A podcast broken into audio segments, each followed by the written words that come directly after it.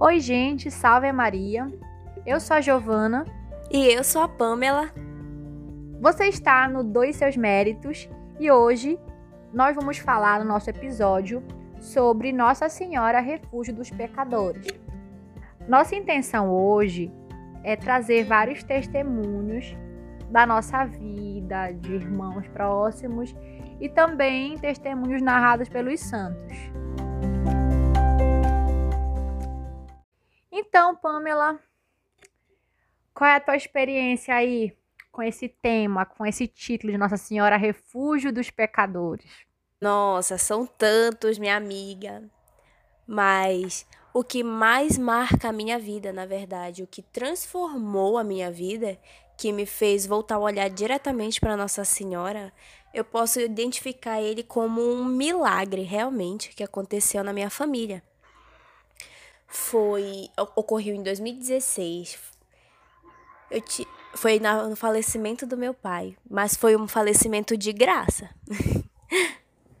meu pai, ele era um homem diabético. Ele foi diabético durante 10 anos de vida. E desde que ele havia descoberto essa doença, nós lutávamos junto com ele, nós nos adaptamos a uma vida inteiramente e nos doamos para que pudéssemos cuidar da melhor forma possível dele. Ele também era um homem independente, ele gostava muito de fazer as coisas por ele mesmo. Então, já viu, era uma batalha todos os dias, mas era uma batalha de muito amor. pois bem, em 2017 meu pai veio a falecer, mas antes disso, muitas coisas se realizaram na vida dele. Um ano antes, em 2016, foi quando o marco na vida dele, o milagre, realmente começou. Começou como um ano meio difícil, porque houveram muitos acontecimentos na minha família. Um deles foi a separação dos meus pais, dele e da minha mãe. Então, ao se separarem, eu e minha irmã mais velha ficamos com meu pai para cuidarmos dele, já que ele era um senhor de 63 anos e ele precisava de cuidados cuidados mais essenciais, como de é, curativos, precisava ir ao médico, precisávamos dar remédios a ele. Então vivemos nessa rotina. Meu pai, só para constar, durante muitos anos da vida dele, desde a juventude ele era ele foi ateu. Depois disso ele virou agnóstico, virou espí... não, primeiro ele virou espírita e depois ele virou agnóstico. E foi uma luta bem grande de conversão para ele chegar a esse estado. E ele ainda tinha muitas ressalvas. No entanto, que ele não tinha nenhuma crença fixa, ele só acreditava na existência de Deus. Ele era um homem muito inteligente, então, para ele dar o braço a torcer que uma força divina pudesse comandar este mundo, já era bem difícil para ele aceitar que ele não era o centro do universo. Mas, pois bem, começou assim essa jornada. Após a separação deles, é, a vida se transformou. E quando nós fomos vendo, eu e minha irmã sempre tivemos uma vida muito ativa de oração, sempre fomos pessoas da igreja, sempre tivemos nossas rotinas em grupos de oração, grupo de jovens, novenas às terças-feiras. E em uma bela terça-feira, às seis horas da tarde, mais precisamente uma novena de Nossa Senhora do Perpétuo Socorro, onde passava pelos bairros. Nossa Senhora visitou a nossa casa e rezamos o terço. Após esse, esse dia, meu pai ele se interessou de uma forma bem é, discreta, porque meu pai ele era um homem bem que não dá o seu braço a torcer. Então, Nossa Senhora teve um trabalhinho aí, hein? Mas ela gosta muito de um desafio. Então, logo depois desse acontecimento da terça-feira, da novena, meu pai chegou para mim discretamente no almoço e aí então ele soltou: Hum, filha, que tal irmos depois do trabalho para a novena? Às sete e meia da noite, lá na paróquia. Eu. Muito bem, né, pai? Farei a sua vontade. Por dentro eu tava, obrigada, Maria, obrigada, minha senhora. então fomos. Fechamos o comércio que nós tínhamos e fomos para a igreja. Chegando lá, eu nem olhava, eu só, só, ficava brilhando de felicidade lá na igreja, olhava assim para frente, olhava para altar, saber agradecer a Deus. E eu rezava muito para que meu pai tivesse tendo uma experiência verdadeira e rezava muito para que o que tivesse no coração dele só crescesse.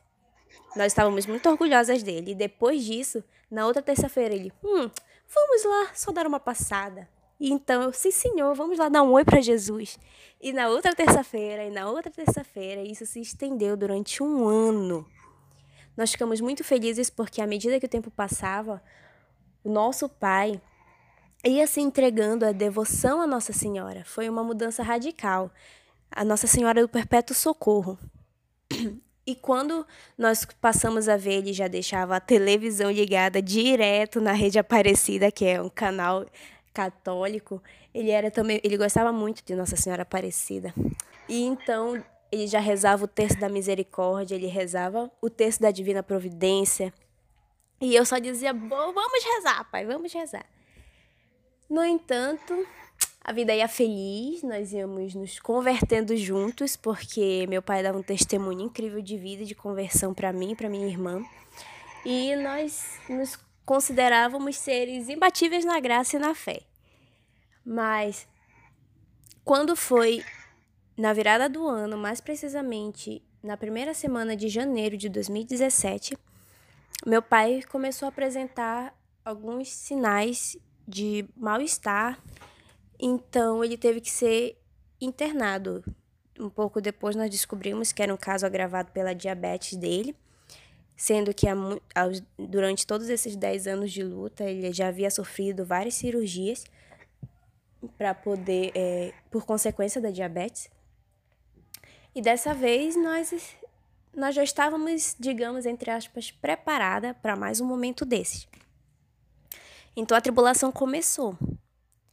E quando meu pai foi, nós vimos que ele ficaria internado no hospital daqui da nossa cidade, que nós somos do interior do Pará. Então, como a minha irmã mais velha, ela morria de, até hoje ela tem um certo pavor por sangue, por todo esse tipo de coisa, tratamentos, ela não gosta muito de hospital. Eu fiquei com meu pai e durante todo esse período de internação, eu também pude ver que a graça se manifestava nele durante esse período. Ele, se, ele não demonstrava os aspectos normais de uma pessoa internada. Posso dizer por experiência de profissão que as pessoas, quando entram no estado de internação, elas se sentem um pouco mais depressivas, se sentem mais emotivas, até mesmo irritadas no ambiente hospitalar.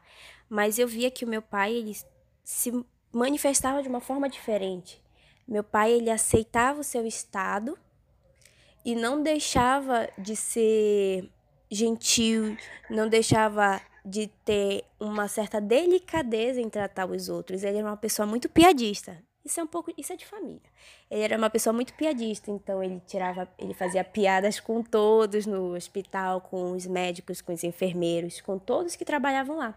E eu via esse carinho que ele manifestava nas outras pessoas. Durante as tardes, ele já chamava, ele dizia: "Tá na hora de rezar o terço". E nós rezávamos juntos dentro da ala de internação. Lá estava ele no leito dele, eu sentada conosco, seis horas da tarde rezando o terço. E eu ficava muito feliz e eu já tinha certeza que ele estava entregue às mãos de Nossa Senhora. E eu só ficava muito conformada, muito feliz, porque durante todos os anos no qual ele ainda não havia se convertido, não havia cedido a essa graça, eu já ficava um pouco mais angustiada, mas desde sempre eu entregava nas mãos de Nossa Senhora. No entanto, quatro dias depois, ele recebeu um diagnóstico no qual ele apresentou uma arritmia no coração, que é uma, um descompasso nos batimentos do coração. Então, disseram que ele deveria ser encaminhado para um hospital na capital, no caso Belém. Então, como mais uma manifestação da graça de Deus, eu, eu pude presenciar. Eu digo para os meus amigos que é como uma cena de filme. Eu saindo, meu pai sentado na cadeira de rodas e eu empurrando ele por um corredor enorme até a saída de emergência do hospital, porque ele iria de ambulância. Então lá estou eu caminhando com meu pai. É, devo ressaltar nesse momento que quando meu pai teve a separação dele, não foi uma separação tanto amigável, mas de respeito, mas tinham suas ressalvas, suas feridas, então eu sabia o que que se que que meu pai guardava no coração. Enquanto nós caminhávamos pelo corredor, ao final do, no fim do corredor apareceu a minha mãe. Então nós dois olhamos para ela e quando nós chegamos ao final do corredor, ela olhou para o meu pai e ela perguntou para ele: "Já vai de novo?" Como que perguntasse: "Já vai para mais uma cirurgia?" E ele dizia, e ele sereno, como eu nunca havia visto o meu pai antes, olhou para ela, sorriu e disse: Eu já vou. Eu posso dizer com todas as certezas que nesse momento eu senti o meu pai numa paz, no qual eu já meio que pressentia o que viria a seguir, mas eu já não me sentia triste, eu me sentia confiante em tudo que poderia acontecer daqui para frente. E mais ainda me sentia feliz e grata porque eu tinha visto já a graça acontecendo mais uma vez por meio das mãos de Nossa Senhora na vida do meu pai. Mais precisamente, quando ele chegou em Belém, dois dias depois, infelizmente, ele veio a entrar na Páscoa de Deus. Então, não é infelizmente, é felizmente, para todos os efeitos, ele entrou na graça de Deus. E um feito, só para fechar toda a obra toda essa obra que Nossa Senhora havia feito na vida dele, ela, eu creio, precisamente no dia 10 de janeiro, que foi uma terça-feira, às quatro horas da tarde, mais precisamente para os que conhecem, é o fim da novena de Nossa Senhora do Perpétuo Socorro, o meu pai partiu em segurança. E eu, com toda a certeza no meu coração, já sabia que ele tinha ido por debaixo de um manto muito quentinho e muito sagrado, muito cheiroso, com cheirinho de rosas de Nossa Senhora. E eu creio precisamente que a graça acontecerá ainda durante muito tempo. E que essa, esse foi o milagre que me fez acreditar verdadeiramente, fielmente, sem nenhuma ressalva, porque querendo ou não, ainda restava algumas ressalvas no meu coração. Para um testemunho breve, eu não era uma pessoa totalmente convertida a todo o conceito, todo o poder e a graça de, de Maria. Então, naquele momento, eu pude ter certeza do poder que essa mulher tem. E desde então, eu consagrei minha vida a ela, consagrei a caminhada que eu iria traçar e hoje eu sou uma feliz e livre escrava de Jesus pelas mãos de Maria, consagrada Aê. ao título de Nossa Senhora Perpétua Socorro. feliz e para sempre. Amém. Amém. É sempre muito interessante, porque quando a gente olha essas histórias, né? Conversão de santos, conversão de pessoas que nunca vão ser canonizadas, mas que Deus fez, a gente vai compreendendo que Nossa Senhora ela realmente tem todo toda a condição de converter um pecador, por pior que seja, até o fim da minha da, da vida daquela pessoa, né? E nesse sentido, é, eu sou muito alcançada pela vida de Santa Maria do Egito, né? Assim, pela intervenção de Deus através de Nossa Senhora, porque quando eu olho para a vida dessa mulher, né, pelo pro passado dela, né, uma adolescente que aos 12 anos sai de casa e vai para a capital, né? Ela foi para Alexandria e lá viveu uma vida completamente lançada na fornicação, né? Ela tem, ela tem um relato muito, muito forte, assim, né? Quando ela vai dizer que ela passou 17 anos entregue à luxúria, não porque ela queria se prostituir no sentido de ganhar dinheiro, né? ela ficava com os homens não tanto pelo dinheiro, porque o dinheiro só servia para ela sobreviver, mas era porque ela desejava viver assim, ela, deseja, ela tinha um desejo insaciável que todos os homens desejassem ela, né? Que ela que ela tivesse vários homens, né? E ela fazia isso com muito prazer, não era para ela um trabalho, não era para ela um pesar, né? E ela mesmo se intitulou como ela era como um fogo de depravação pública. Todo mundo sabia da vida dela, ela era uma pecadora pública, né, como diziam na época de Jesus. E a história dela é assim, né? Como já falei, ela foi, teve essa vida completamente longe de Deus. E depois desses 17 anos em Alexandria, ficando com um e com outro, né? Ela Nesse dia ela estava agoniada, ela soube que ia ter uma peregrinação até a, a Terra Santa, que essa peregrinação era para a festa da exaltação da Santa Cruz. E ela pegou, então, entrou num barco que tinha muitas pessoas do Egito e da Líbia que estavam indo para Jerusalém. E ela pensou: nossa, lá eu vou, eu vou conseguir muitos homens, né? Porque eu vou estar num numa embarcação e lá vai ter muitos estrangeiros. Ela também tinha esse fascínio por, por estrangeiros e ela foi com esse objetivo, nenhum objetivo de fazer peregrinação mesmo, né? E foi assim que ela fez. Ela, ela mesma narra que ela perseguiu muitos homens lá, conseguiu ficar com muitos dos peregrinos e chegando lá, ela já tinha ficado com vários, né? Chegando na Terra Santa, que aconteceu foi que chegou a festa da exaltação da Santa Cruz e ela, ela foi procurar uns jovens, né, para ela também ficar.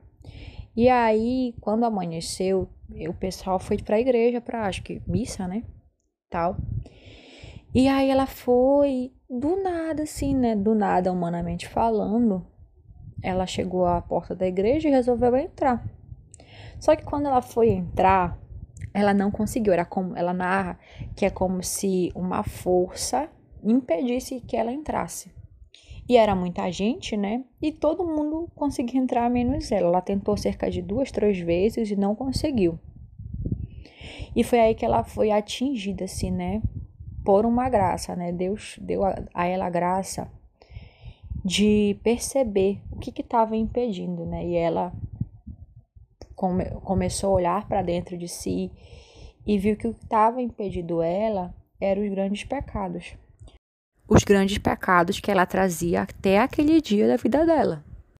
Quando ela se encontra tentando entrar na igreja, ela não estava com o coração voltado para Deus, ela estava ainda buscando homens, né, para ficar e tal. E quando ela viu, né, que Deus foi revelando a ela, né, a vida impura que ela levava, é, a gravidade das faltas dela. Aí essa mulher começou a chorar, chorar, chorar. Ela se prostrou e começou a chorar muito, até que ela olhou para cima e viu o ícone de Nossa Senhora.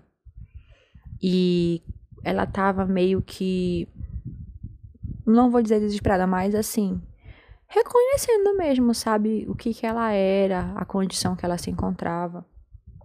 E ela, olhando para aquele ícone, ela começou, né, falar Nossa Senhora, é, que ela não era como ela, que ela tinha uma vida impura, que não sei o que e tal, mas que ela sabia que que Deus nasceu dela para que todos os pecadores fossem salvos.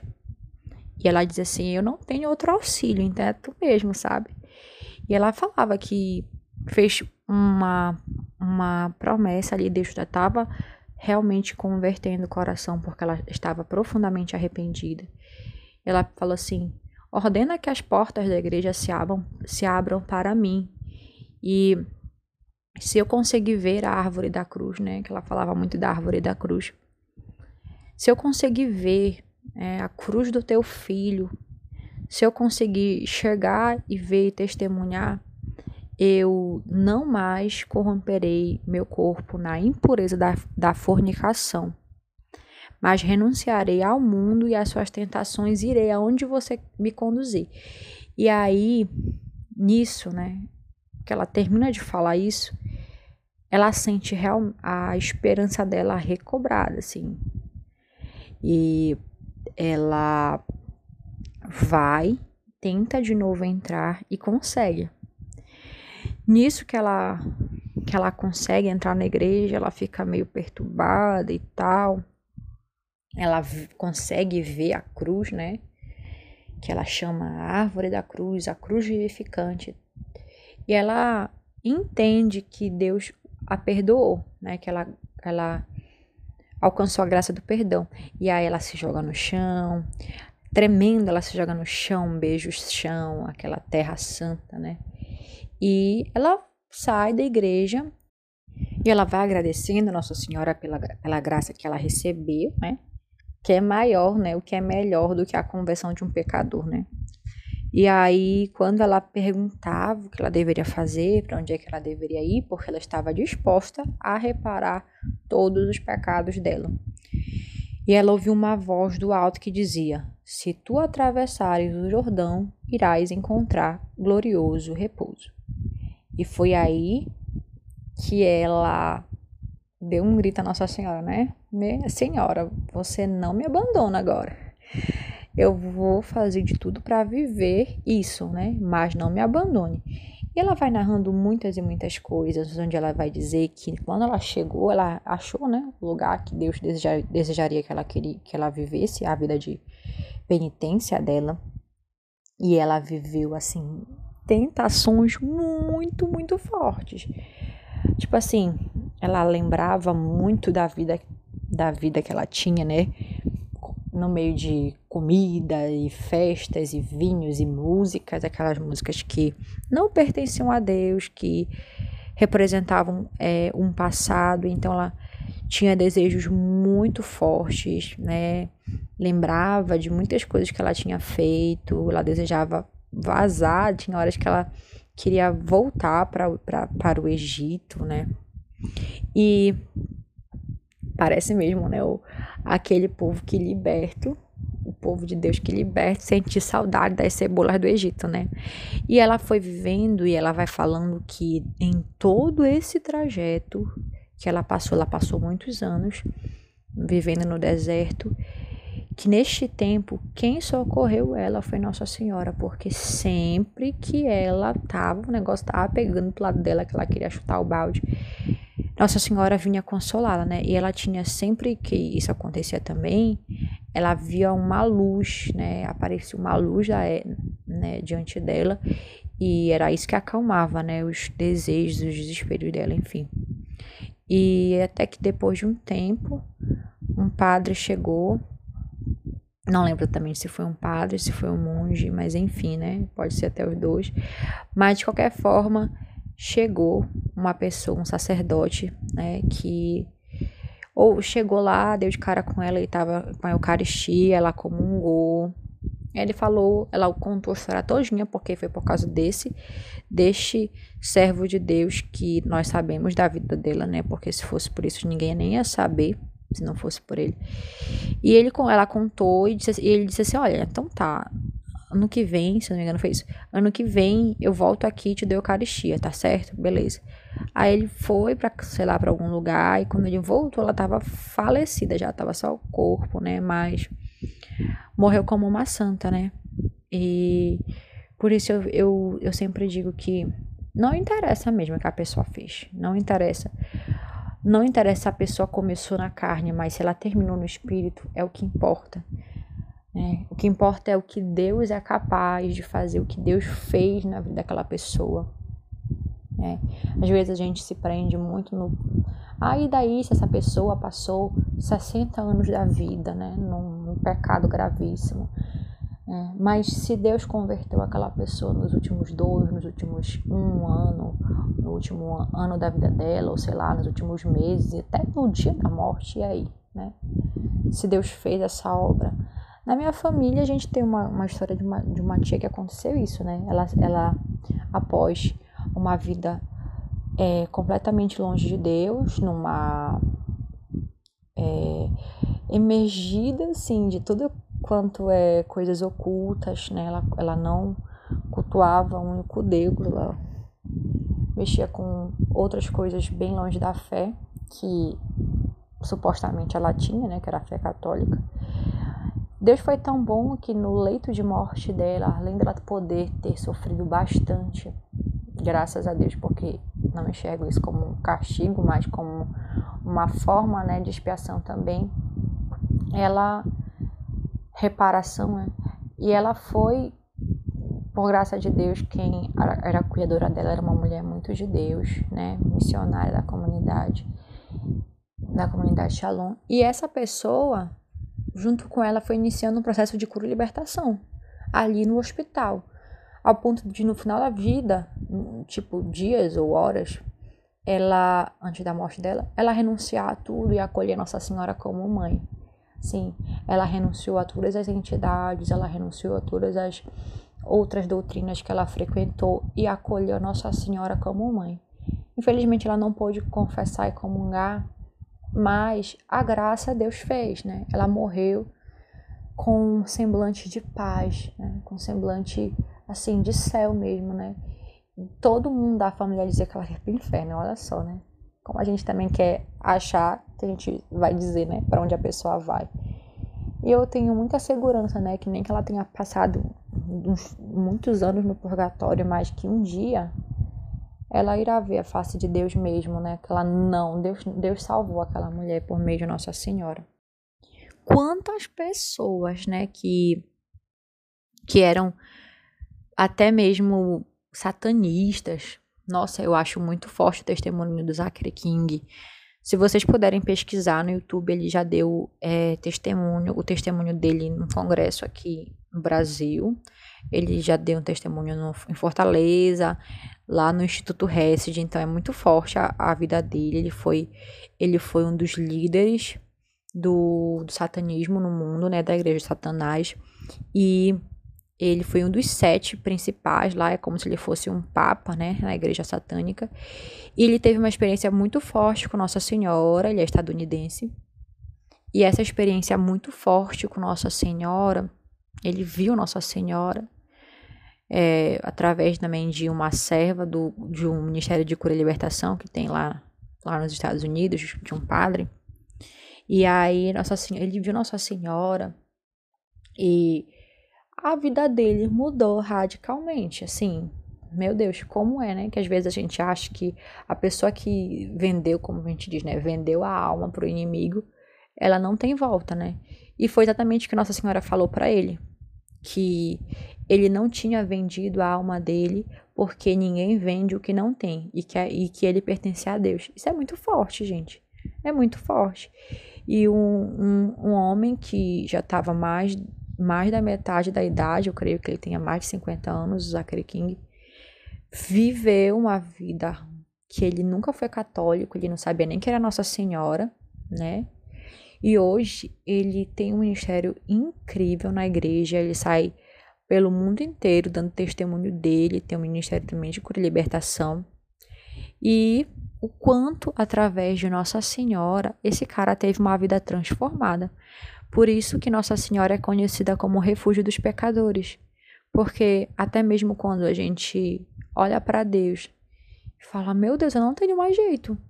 Meu tio não tem mais jeito, a minha irmã não tem mais jeito, meu pai, minha mãe, enfim, eu não tenho mais jeito".